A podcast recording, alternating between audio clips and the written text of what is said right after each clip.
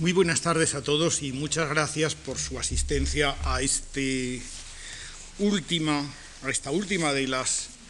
intervenciones de este ciclo sobre el siglo de los intelectuales. No tan largo como todo el siglo, pero sí extenso, ocho conferencias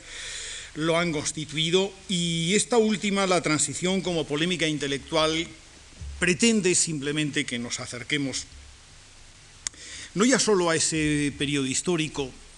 que hemos definido como transición, eh, sino a en qué medida ese mismo periodo, sus problemas, la percepción que los españoles teníamos de ellos y, de otros que, nos habían llevado a aquella, aquella, situación, en qué medida se constituyó precisamente esa, misma percepción en un problema de, debate intelectual. Y, en fin, y de eso, de eso es de lo que vamos a hablar de eso es de lo que vamos a hablar hoy aquí, recordando en primer lugar que transición es efectivamente un término indefinido. El 1 de enero del 86 es el día y el año en el que España entró a formar parte de la entonces llamada Comunidad Europea, hoy Unión Europea. En el mes de marzo de aquel año España eh, en un referéndum votó a favor de su permanencia en la organización del Tratado del Atlántico Norte, en la OTAN, y con esas dos decisiones parecía que, acababa todo un periodo de, carencias. España no llegaría a serlo enteramente si no se incorporaba en plenitud a Europa. Aquella había sido la asignatura pendiente que el franquismo no había podido aprobar nunca por razones obvias pero que había costado también un largo periodo de negociaciones en la transición. Y por otro lado, lo que en un principio parecía todavía el último debate entre la derecha y la izquierda mm, se resolvía con la aceptación colectiva del país de lo que ya era un hecho inevitable y de algún modo vinculado precisamente a aquella normalización de la vida española. Eh, aquel mismo año también recordarán ustedes que se celebró el 50 aniversario de la Guerra Civil. Eh, y no deja de ser curioso que aquellos, eh, aquel grupo de intelectuales afines al Partido Socialista, participantes en sus campañas intelectuales, todavía muy identificados con los vencedores del año 82 y los que volverían a, vencer en otros comicios, bueno, pues aquellos intelectuales que se habían visto obligados, en muchos casos, a, dar un sí en ese referéndum de, la OTAN, eh, se vieron también contrariados por no poder eh, exponer sus ideas o, dar a la guerra civil eh, la celebración que parecía que en, en, pleno periodo y en pleno gobierno socialista hubiera que dársele. Es curioso es significativo que aquel año, de los muchos cursos que organizó la Universidad Internacional Menéndez Pelayo, que entonces regía una persona de notoriedad en el marco de la intelectualidad socialista, Santiago Roldán, ninguno se dedicó a tratar el tema de la guerra civil. Se conmemoraron, eso sí, dos centenarios literarios que en aquel momento eran de, particular relieve, el centenario de Valle Inclán y el centenario de la muerte de Federico García Lorca, pero incluso no deja de ser llamativo que en el Congreso de Historiadores celebrado en Segovia y que se reunía bajo la égida de Manuel Tuñón de Lara, un intelectual eh, vinculado personalmente al Partido Comunista desde hacía muchos años, un hombre que había reunido primero en unos congresos celebrados en la Universidad Francesa de Po desde el año 72 y ya después de la transición, celebrados ya algunos en España y eh, concretamente en Segovia, como decía, pues estos eh, congresos universitarios que reunían a lo más granado de los ya no tan jóvenes en aquel momento historiadores españoles para tratar eh, monográficamente de un tema de historia contemporánea, se saltaron el tema que aquel año tocaba. El año anterior, el 85, el tema de discusión había sido el periodo republicano, concretamente el segundo bienio y la historia del Frente Popular, y sin embargo el año 86, misteriosamente, mm, pero no sin discusiones, eh, se abordó el tema de la primera posguerra y se dejó en medio el tema de la guerra civil, como si en 1986 tuviera algo como de mal gusto o algo de polémico el, dedicar eh, una reflexión a, aquella cuestión. Hubo, por supuesto, celebraciones, no es que el cincuentenario del inicio de la guerra civil hubiera pasado inadvertido, pero las celebraciones oficiales, y recuerden ustedes, no menudearon precisamente y seguramente significaron un brindis a las opiniones encontradas, un deseo de no herir demasiado la opinión, quizá un deseo de no suscitar fantasmas de un pasado demasiado sangriento y nunca demasiado lejano en la España que estrenaba tan triunfalmente eh, su nueva eh, identidad europea. La coincidencia, vuelvo a decir, es, curiosa, eh, porque de hecho, y sin embargo, casi podría escribirse, y quizá algún día valdría la pena hacerlo, la historia civil de los sentimientos españoles o de las emociones españolas a partir del recuerdo de la, guerra civil eh, entre 1939 y nuestros días. Evidentemente, ese primer recuerdo de la guerra civil, al menos en la España que, sobrevive al final de la contienda, en la España que se queda en España, es algo camuflado totalmente bajo las especies del término cruzada y donde el propio nombre de guerra civil queda excluido durante mucho tiempo y, no se menciona en modo alguno para determinar lo que, lo que fue aquel, aquel universo. Hay que esperar hasta los años 50 para que en la literatura, que siempre es un termómetro oportuno, eh, comparezcan las primeras manifestaciones que hacen obvio, que patentizan el que, el que la guerra fue una guerra civil. El año 53, un novelista con más pretensiones que, que, eh, fin, que posibilidades reales de, gran narrador, pero en cualquier caso eh, muy justamente popular, me refiero a José María Gironella, publicó el primer volumen de lo que sería después una larga, copiosa tetralogía con el título de Los cipreses creen en Dios. Y aunque esta novela del 53 concluye exactamente en el año de 1936, concluye su tiempo histórico, de hecho era la primera vez que con el pretexto de la evocación de los años republicanos, eh, volvía a surgir ante el lector que lo había conocido o ante el que tuviera de ello un recuerdo más vago o ante el que no lo conociera en absoluto, eh, una historia que luego se incardinaría en conflictos diferentes, que hablaba de partidos políticos, de opiniones sobre el país, eh, que permitía a las gentes que dieran visiones más o menos estereotipadas de opciones diferentes de la vida. En los años 60, los finales de los 60, fueron seguramente los que registraron el, reconocimiento plenario de esa guerra como guerra auténticamente civil. Recuerden lo que pudo significar para las plateas españolas la, visión de eh, pues, pues, la primera obra de, de Antonio Buero Vallejo que significó ese reconocimiento de la guerra como tal, el tragaluz,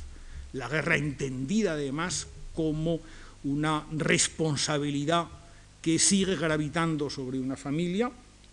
Recuerden lo que pudo significar para muchos la lectura de Cinco horas con Mario, la espléndida novela de Miguel Delibes, que venía a plantear realmente el que mucha gente había perdido la guerra sin, sin perderla con las armas en la mano, y, mucha gente no había ganado lo que, lo que ellos hubieran pretendido, y por último, una novela, la última, la de 1969, San Camilo 1936, de Camilo José Cela, que volvía a poner en pie como una suerte de, guiñol espléndido, por otra parte, eh, el mundo que había vivido en el Madrid de, los días inmediatamente anteriores a la sublevación de julio de 1936, ese mundo de estudiantones, pensiones, jubilados, eh, homosexuales, en fin, el típico mundo de Cela, el, mundo que ya había suscitado a la colmena, pero que en este caso traía el, aroma indeleble de aquel verano, de aquel inicio del verano terrible de 1936. A la altura de los años 80, estábamos hablando del 86, el tema había cambiado ya de algún modo también. Si primero habíamos pasado por una etapa de redescubrimiento, la que representaría en los años 50 la novela de Gironella, eh, si en los años 60 y 70 eh, se había pasado a una etapa de conciencia, me atrevería a decir que en los años 80 la guerra civil se veía bajo las dimensiones de una suerte de mito, de mito genético de la vida nacional. Estoy pensando en dos espléndidos libros de 1984, en Mazurca para dos muertos, de Camilo José Cela, y en Herrumbrosas lanzas, el primer tomo de la novela de Juan Benet, que en ambos casos patentizaban una fidelidad de sus respectivos autores al tema de la guerra. He sabido que, Juan Benet era un coleccionista casi obsesivo de cuanto se refería a la guerra civil y un especialista mm, eh, mejor que mediano de cuestiones estratégicas en torno a las batallas de los combatientes. Y he sabido, por otra parte, que la obra de Camilo José Cela, desde la familia de Pascual Duarte hasta la última de sus novelas, la permea como una suerte de hilo rojo eh, plenamente discernible la imagen, el recuerdo de, la, guerra civil española. Pero aquellos dos libros venían a plantear una guerra civil distinta, una suerte de guerra mítica, como ocurría también con una obra de alguien más joven, que también en 1986 se daba a conocer con un primer y espléndido relato. Eh, seguramente más de uno eh, sabe que me estoy refiriendo a Antonio Muñoz Molina, que este año publicaba Beatus Ille. Beatus Ille es casi una parábola a propósito del conocimiento de la guerra civil, es casi una parábola epistemológica. Recuerden que es la historia de un muchacho que, que en la Universidad de Granada ha hecho sus primeras armas como antifranquista, que ha tenido que poner tierra de por medio para evitar las posibles responsabilidades policiales y que ha decidido, eh, por pura casualidad, realizar una tesis de licenciatura sobre un poeta de los años 30. El encuentro con el fantasma de este poeta y todo lo que comporta significa que Minaya, el protagonista de la novela de Antonio Muñoz Molina, recupera todo un mundo y un mundo que vive, no les voy a destripar a ustedes el argumento de la novela, que tiene mucho de policiaco.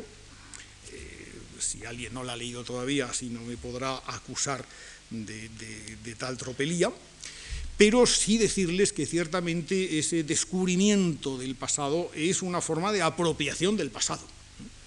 y que en esa medida eh, Minaya, no en vano Minaya es uno de los compañeros de Miocid, entra en la cohorte de los que saben lo que fue la guerra civil y además los que lo saben del lado de los que la perdieron.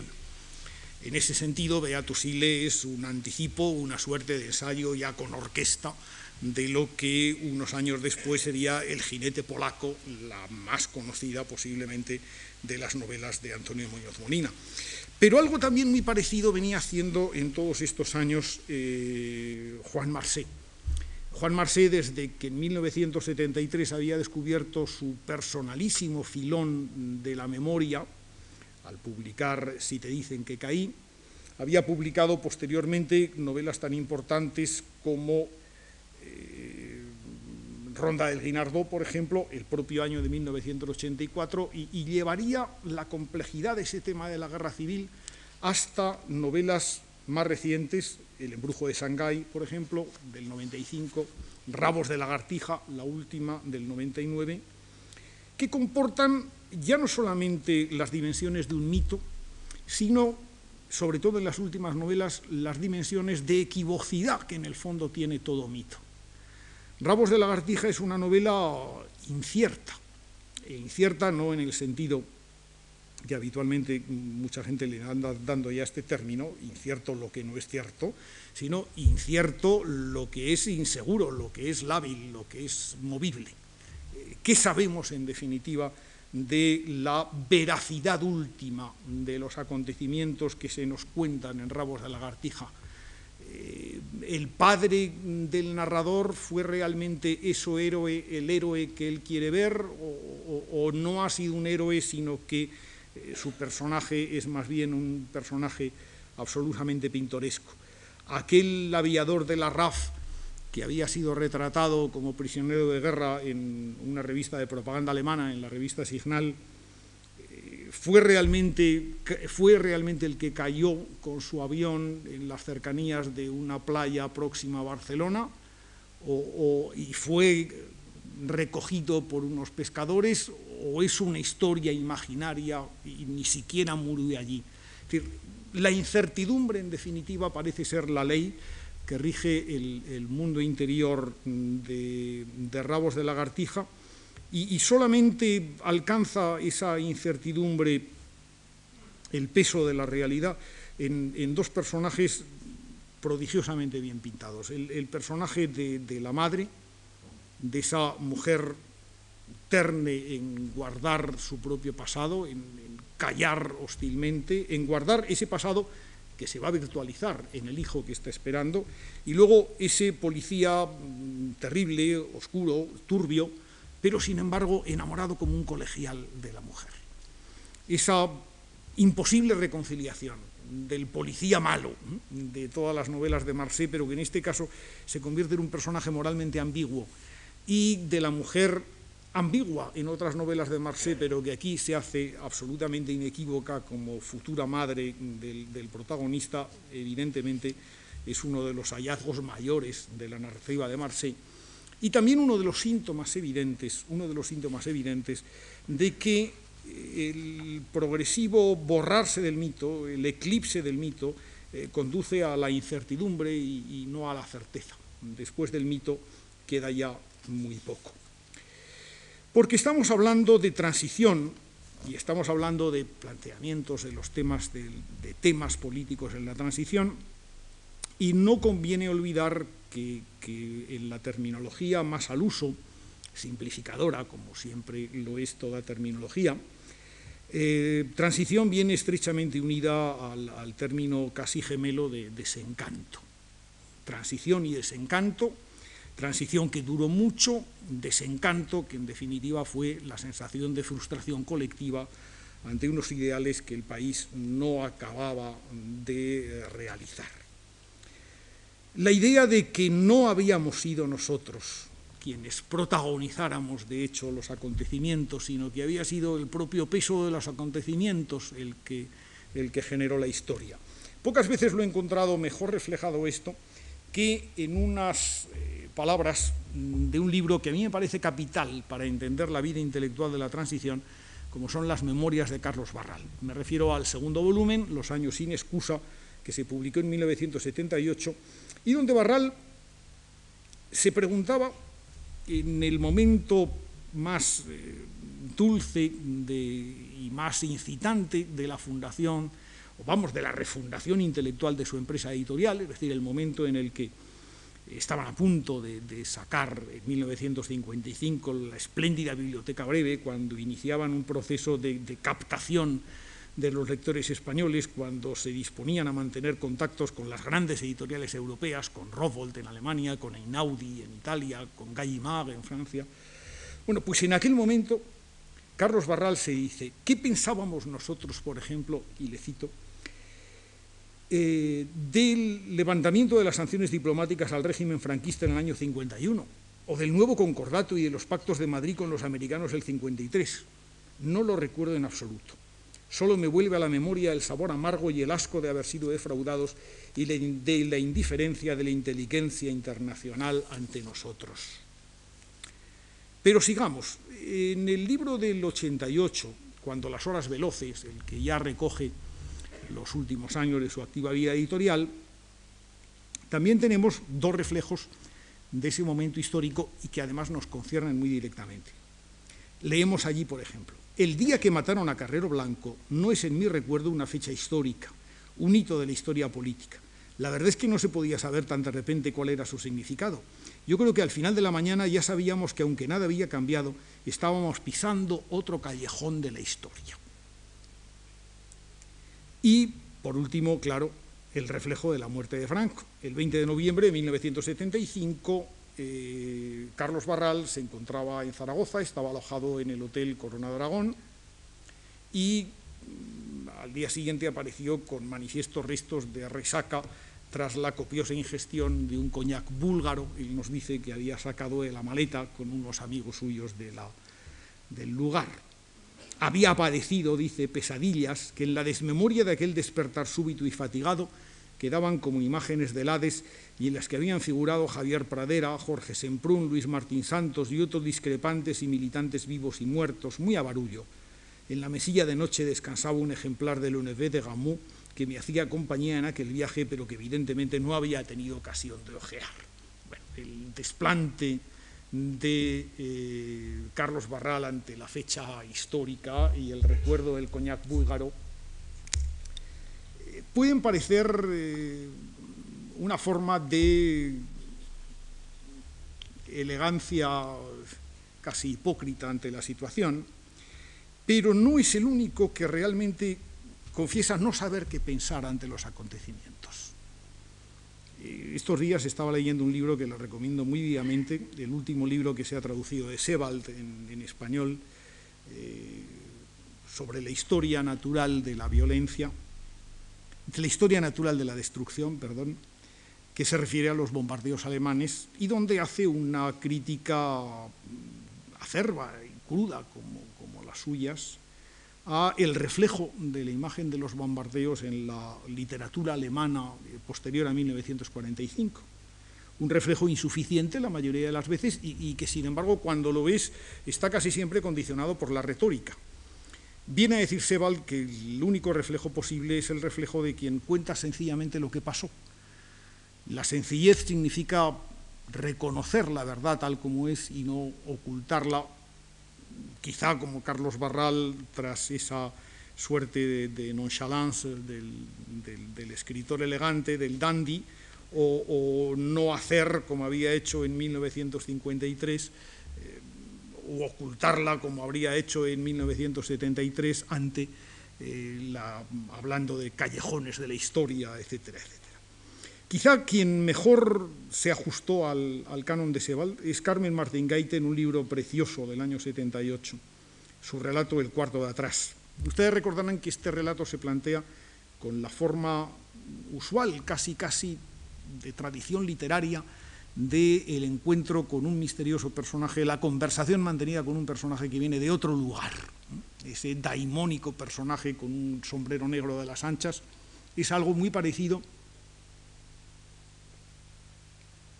en el fondo, a la filosofía que interroga Severino Boecio en la, en la mm, Consolación de la Filosofía, pues nada menos que en el siglo V de nuestra era, o el, Agustín de Hipona con el que se confronta eh, Petrarca en el Secretum, ¿verdad? Pues algo parecido viene a ser esta liturgia del encuentro con el personaje que interroga y ante el que Carmen Martín Gaite, entre otras muchas expresiones de su personalidad, tiene que decirle o le dice qué pudo ser, qué pudo ser su recuerdo de Franco y del franquismo, que vale la pena leer por extenso. La época de los helados de limón, sí, y del parchís y de Carmencita Franco. Precisamente el libro se me ocurrió, se refiere al libro que luego se titularía Usos amorosos de la posguerra española, publicado el año 1987, pues la idea de escribir un libro sobre estos usos amorosos de la posguerra española, se le ocurrió, y vuelvo a la cita, la mañana que enterraron a su padre, a su padre de Carmencita Franco, claro, cuando la vi a ella en televisión, fue el verla caminando despacio, enlutada y con ese gesto amargo y vacío que se le ha puesto hace ya años, encubierto a duras penas por su sonrisa oficial, y se me vino a las mientes con toda claridad aquella otra mañana que la vi en Salamanca con sus calcetines de perlé y sus zapatitos negros a la salida de la catedral. No se la reconoce, pensé, pero es aquella niña. Tampoco ella me reconocería. Hemos vivido y crecido en los mismos años. Ella era hija de un militar de provincias. Hemos sido víctimas de las mismas modas y costumbres. Hemos leído las mismas revistas y visto el mismo cine. Nuestros hijos puede que sean distintos, pero nuestros sueños seguro que han sido semejantes con la seguridad de todo aquello que jamás podrá tener comparación y me parecía ya emocionante verla seguir andando hacia el agujero donde iban a meter a aquel señor que para ella era simplemente su padre, mientras que para el resto de los españoles había sido el motor tramposo y secreto de ese bloque de tiempo y el jefe de máquinas y el revisor y el fabricante de las cadenas de engranaje, el tiempo mismo cuyo fluir amortiguaba, embalsamaba y dirigía. Es, es cierto que la última parte del párrafo remonta como una especie de, de zoom prodigioso en parte a una consideración política del significado de la dictadura de Franco, pero la absoluta veracidad de ese cotejo de, dos mujeres eh, pues puede valer como, como, la mejor justificación de las palabras de, de Sebald en ese precioso, casi obligatorio libro que es eh, sobre la historia de la destrucción. Bueno, pero, pero hay más testigos de este, hay más testigos de este momento. En el año 2000, por ejemplo, Félix de Azúa, un escritor que no empezó ayer, ni mucho menos, que ya contó su historia de, novísimos en la historia de un idiota contada por sí mismo, que es un libro pues nada menos que del año 84, pues también Félix de Azúa decide recomponer aquel pasado, sobre todo aquel pasado que pareció haberse mm, como mm, ralentizado en los finales de los años 60 cuando realmente las expectativas que parecían haberse auspiciado a partir de 1963, 64, 65, parecieron ralentizarse y, cuando el inicio de los 70 no daba ninguna impresión de, desahogo ni de salida, al menos de salida visible en la vida del país. Bueno, pues en estos años, o estos años son a los que se refiere Félix de Azúa en momentos decisivos, para recordarnos en el epílogo que y le cito, que fue una época extraña, un tiempo muerto. Y sin embargo la calma era engañosa porque en las tripas del tiempo estaban fermentando los líquidos que producirían una explosión colosal.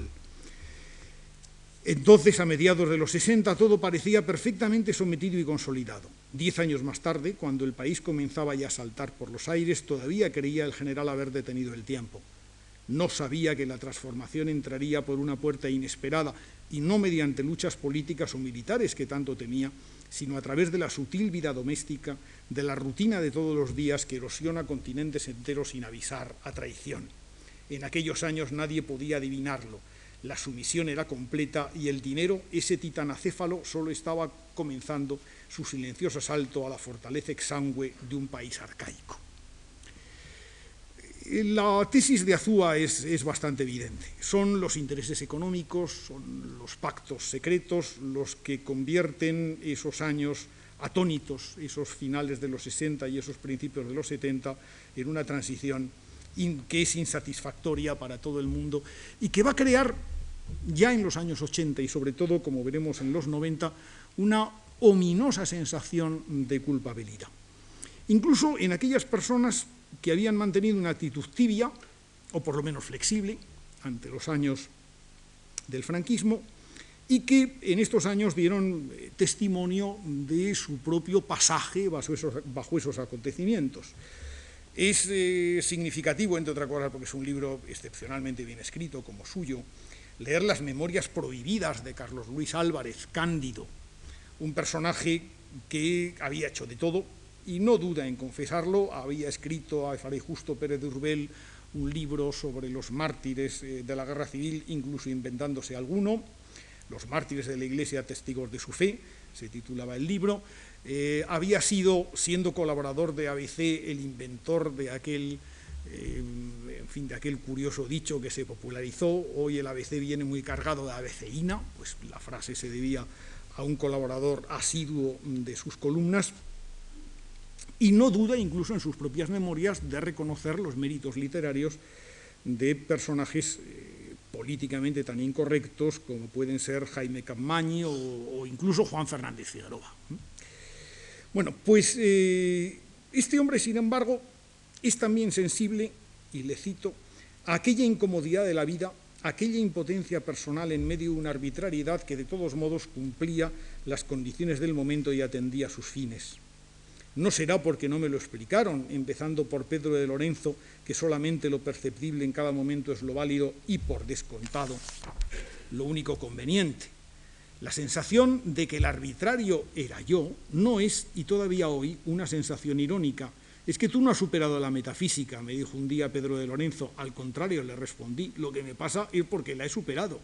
Hoy vivimos la panacea opuesta y no sé por cuánto tiempo, que estriba en la más completa y sistemática negatividad, que es la única que otorga relevancia. Pero yo igualmente sigo estando al margen y en el fondo mutilado.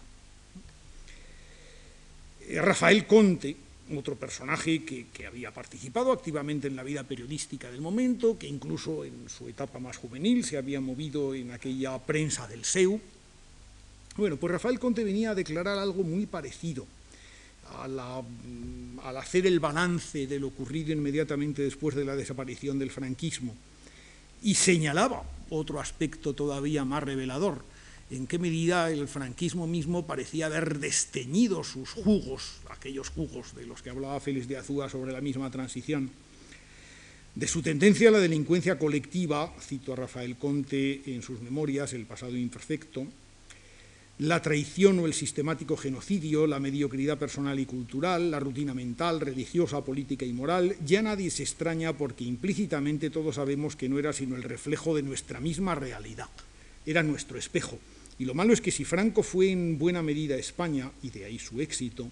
nada nos permite poder pensar que España no siga siendo Franco en no menor medida, y lamento tener que decirlo así, que Franco es una de nuestras mejores medidas, es nuestro metro de platino iridiado, que Franco nos reflejó y nos definió y que solo podemos escapar de él, de nosotros, o soñar con la razón y la libertad a través de nuestras excepciones. Solo la heterodoxia de la propia España nos librará de su fantasma general, de nuestro central, ancestral vivan las caenas. Ni siquiera las rabietas de Eduardo Aroteclen o las buenas intenciones de Manuel Vázquez Montalbán, las dos conciencias que salieron menos mal paradas del acontecimiento, quizá hubo alguna más, pero no pude ver ni consultarlas todas, sirvieron para extraernos de la ciénaga en la que tan a gusto seguimos sintiéndonos. La idea de que todo es igual, de que nada sirvió para nada, es una idea tentadora que, entre otras cosas, puede ser un buen refugio de aquel mismo descontento. Eh, un columnista habitual del periódico El Mundo, Gabriel Albiac, ha venido a postular que los tres lustros del gobierno, tres casi lustros, casi tres lustros del gobierno socialista, fueron en su propia frase, la fase superior del franquismo. En su libro titulado Desde la incertidumbre y publicado el año 2000, eh, Gabriel Albiac comienza por dedicarlo el libro, dedicar su propio libro, consciente de algún modo de establecer el único frente de, de posible rebeldía, lo dedica a los 104 firmantes de la Acción Popular contra el GAL, a Javier Gómez de Liaño y a Rafael Borrás, que me hizo ver el deber moral de escribir esto. Nada menos que deber moral de decir cosas como la que sigue y que cito textualmente, y que define ese protagonismo colectivo del libro desde la incertidumbre. Nosotros, que irrumpimos con menos de 20 años en la historia, en esta historia, en eso a lo cual demasiado solemne retóricamente llamamos historia, seguimos llamando así, aunque sepamos desde hace ya mucho que eso no significa nada Irrumpimos desde luego para comérnosla, zampárnosla y hacer tabla rasa, añicos, nada de la historia, de eso que no significa nada. Y a lo mejor hasta lo sospechábamos ya, con nuestros menos de veinte, que la historia era un sonido hueco, retórico, como una obscena bandera restallando en el vacío. Éramos de otro modo y lo sabíamos todo y lo habíamos sabido todo desde siempre. El asco del capital como la plebeya pestilencia del estalinismo, el desprecio de la rancia burguesía preterida como de la hortera vulgaridad de aquellas cosas, apéndice de una casposa policía de Estado prehistórica, a las cuales sus miembros, y yo fui uno de ellos, llaman aún y lo llaman partidos comunistas. Nosotros, los que fuimos los chicos más listos de los chicos listos de un siglo anegado en el instantáneo fogonazo de magnesio de su propio estallido, esplendor estéril, un siglo que se cerró tres décadas antes de lo que ordena el diccionario, rock and roll en la noche, Stones galopando como comanches de John Ford en los oídos, imágenes vertiginosas de Jean-Luc Godard en la cinemateca y todos los libros del mundo, todos sin excepción, gritando al unísono, mezclando sus voces en un caos frenético y cegador que era el de nuestras cabezas. Bueno, parece evidente que el libro titulado Desde la incertidumbre refleja más bien certezas a prueba de bomba y que en cualquier caso Gabriel Albiac pues parece estar encantado de haberse reconocido generacionalmente a pesar de los disgustos que le ha proporcionado la transición. Pero este tono personal, este refugio en, una biblioteca personal o en una discoteca privada o en, fin, en un mundo de, referencias a través de las cuales el, mundo mágico de la juventud y hasta de la adolescencia se une con el mundo mágico del presente, es indudablemente uno de los signos de nuestro tiempo. Se ha señalado en varias oportunidades y, valdría la pena que algún día se hiciera un balance serio de lo que por hoy nos limitamos a señalar como un carácter de nuestro tiempo. Eh, la presencia masiva de diarios y de dietarios, y dietario ha sido incluso una palabra que ha habido que exhumar al propósito, existía, pero evidentemente ha habido que traerla a colación como formas de expresión personal de cualquier escritor que, en muchos casos no ha alcanzado apenas notoriedad y, ya da a conocer ese eh, testimonio mm, de la propia constitución de su educación sentimental. Eh, podríamos pensar de forma muy optimista que, esto nos habla con elocuencia de que existe en España tal grado de, mercado cultural que el la coterie literaria, es decir, la posibilidad de comentar eh, con un lector cómplice las apreciaciones más personales, es ya práctica, eh, prácticamente establecida. Si los diálogos renacentistas parecieron ser el reflejo de esa suerte de sociabilidad espléndida que auspició la edad del humanismo, diríamos que la lectura de diarios y dietarios revela en este momento Sí, el aislamiento en buena parte de la actuación intelectual, pero también ese grado subterráneo de, comunicación cómplice que se establece entre unos y otros. Pero yo pienso que eso, que puede ser una explicación de la boga entre autores y lectores de diarios y dietarios, no es la única explicación. Seguramente ese regreso a, la intimidad, ese regreso a unos valores de referencia y de refugio, obedece en gran medida a la incapacidad de vivir o de justificarse más allá de los términos de la propia biblioteca o, de las propias opiniones. Pero, en fin, sobre todo ello habría que discutir porque no todo el mundo ha visto en, esos términos, eh, digamos, tan, tan románticamente pesimistas la transición. Tomo, por ejemplo, un libro de alguien bastante más joven de los que hemos visto hasta ahora, y, fíjense que vamos eh, descendiendo en, edad. Eh, Carlos Barral hubiera cumplido actualmente los 70 con holgura. Hemos pasado luego a la prosa de Félix de Azúa, que es un nacido el año 44. Si yo no recuerdo mal, Gabriel Albiac debió nacer en 1950 o 1951 y Jorge Richman, a quien me quiero referir ahora, nació en 1962, era por lo tanto un muchacho de, 13 años cuando murió Franco y era un universitario de, 20 cuando el Partido Socialista alcanzó el poder y se consumó aquella eh, continuación eh, del franquismo de la que hablaba Gabriel Albiac. Pero es autor, Jorge Richman, de un libro de versos, que ya solo por su título vale la pena. Se titula El día que dejé de leer El País. Y digo que vale la pena por, citar, por traer a colación precisamente el periódico que ha sido eh, referencia y signo capital de la, de la transición política española, ese periódico concebido con una ambición eh, pedagógica en gran medida, y al que Aranguren definió, y no erróneamente, como una suerte, y así lo dijo, de intelectual colectivo de la transición, referencia dominante, dice al propósito el libro de Gerard Enberg, por ejemplo, sobre, sobre el país. Bueno, pues el día que dejé de leer el país, es, decir, fue el día en que evidentemente el, autor, y se supone que el lector, eh, pensemos que el autor del libro no pasa de ser un personaje en su propio libro, eh, decidió eh, abandonar la referencia dominante y llegar a, conclusiones propias. ¿Cuáles son esas conclusiones? Pues que muchas veces los poemas los escribe la propia realidad en las páginas del periódico. Es decir, que un poema, y por ende una nueva manera, una manera distinta de ver el mundo, es aislar un artículo periodístico, ponerlo en forma de poema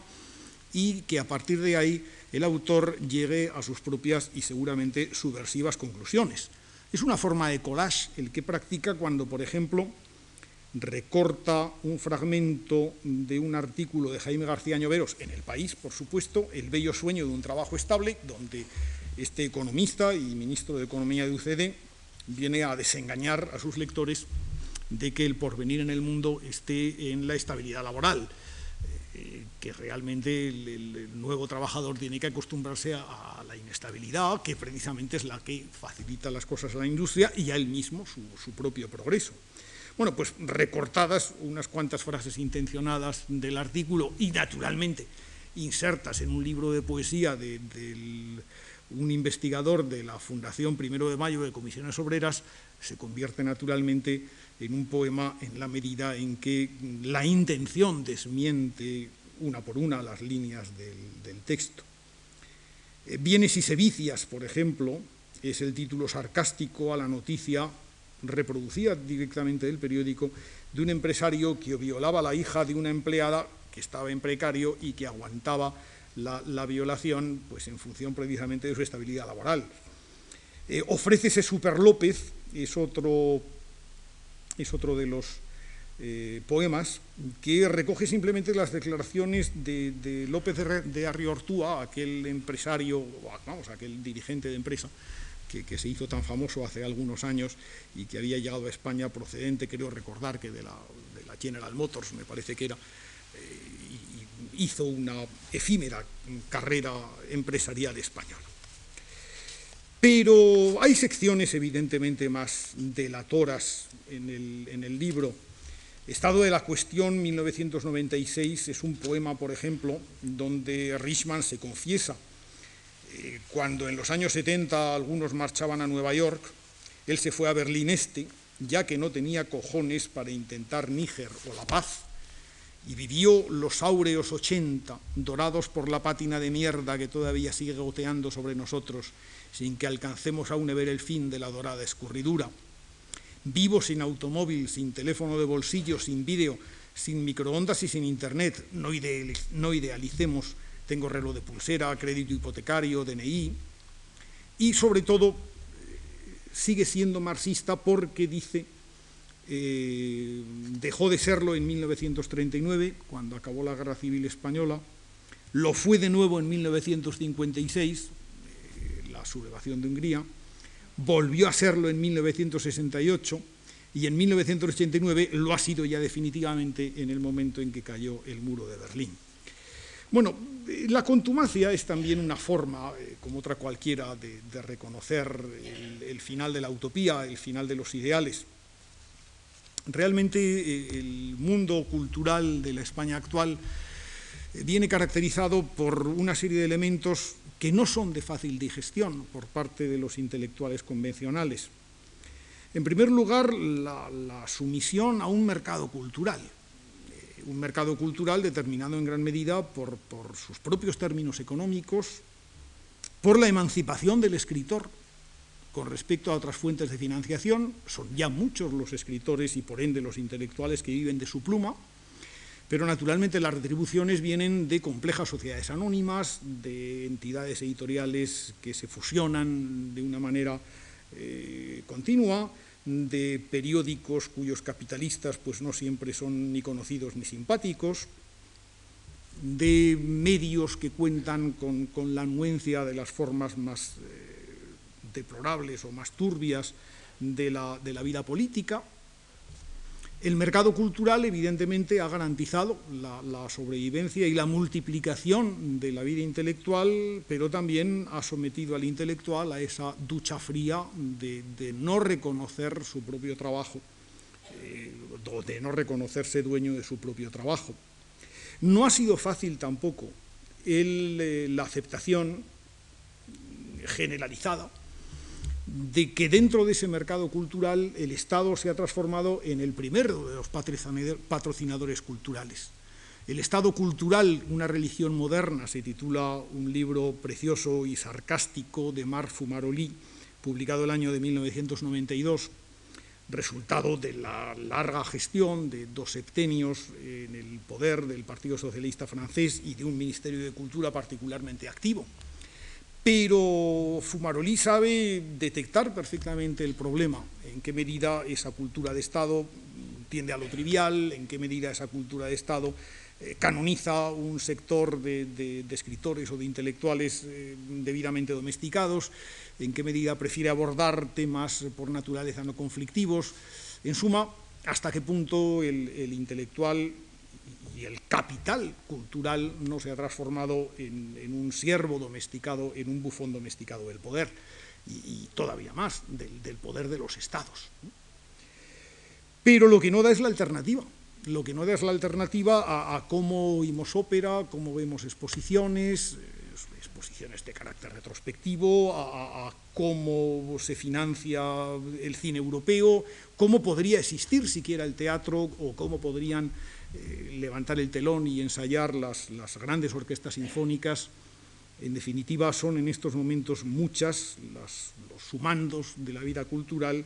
eh, que evidentemente dependen del Estado o dependen de algo que en el fondo sigue siendo el Estado. No olvidemos que las propias cajas de ahorros son en definitiva una forma de dinero público y que en muchas ocasiones eh, la mm, articulación que el Estado hace como canalizador de los medios de empresas o de fundaciones privadas hacia la actividad cultural no deja de ser una forma hipócrita, pero no menos real, de intervención estatal.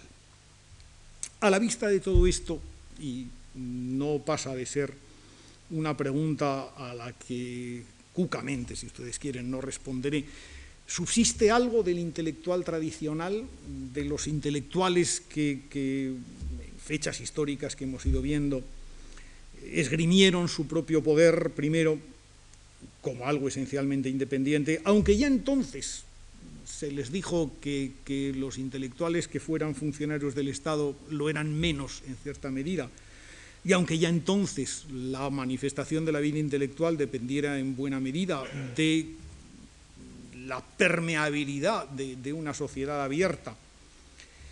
pero, en fin, después de todo esto, después de la crisis del mundo intelectual entre 1930 y 1960, después de ese largo episodio del intelectual comprometido, del intelectual de izquierdas y del intelectual que en muchos casos cerró los ojos a realidades muy notorias, ¿Subsiste algo de, la lucha intelectual clásica? No lo sé muy exactamente. Pienso que en todo caso en nuestro país hay todavía una lucha intelectual e incluso una lucha intelectual que, tiene ya incluso mártires, que tiene sentido y que en buena medida eh,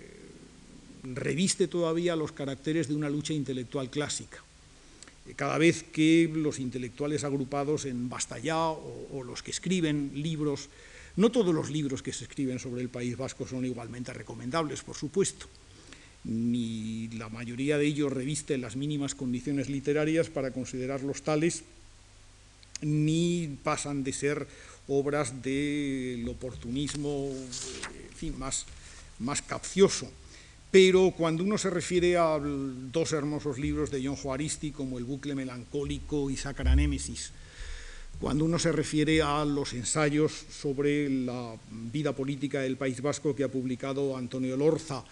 o los eh, artículos que publican Pacho Unzueta o Aurelia Arteta o, o Miquel Azurmendi, o los artículos de Fernando Sabater o los libros de Fernando Sabater, pues uno piensa que todavía nos encontramos en alguna parte de este país con una lucha intelectual que se sigue librando con las armas de la opinión y las armas de papel con las que se ha librado siempre en nombre de, ideales y de razones que, nos interesan a todos y en el mismo filo de la navaja, en el, filo del riesgo. No quiero decir con esto que sea esta la única actitud intelectual posible. Hay naturalmente otras muchas en este largo eclipse de los intelectuales que han ocupado todo un siglo y que seguramente bajo formas distintas reaparecerán de nuevo. Buena, en buena medida la, vida intelectual de hoy es la vida de la información. Y no es que el periodista ya sustituya al intelectual en la medida en que emite opinión, es que en buena medida la acumulación de noticias, la acumulación de información sustituye en gran parte a la propia opinión o, la conforma directamente. En la medida en que, por otro lado, intervenciones de carácter mucho más directo y, mucho menos sometidas al escrutinio intelectual hoy suplen la antigua función del intelectual, la afiliación a una ONG, la participación directa en una manifestación, eh, el que muchas veces figuras populares de la canción, de la música, etcétera, suplan a los intelectuales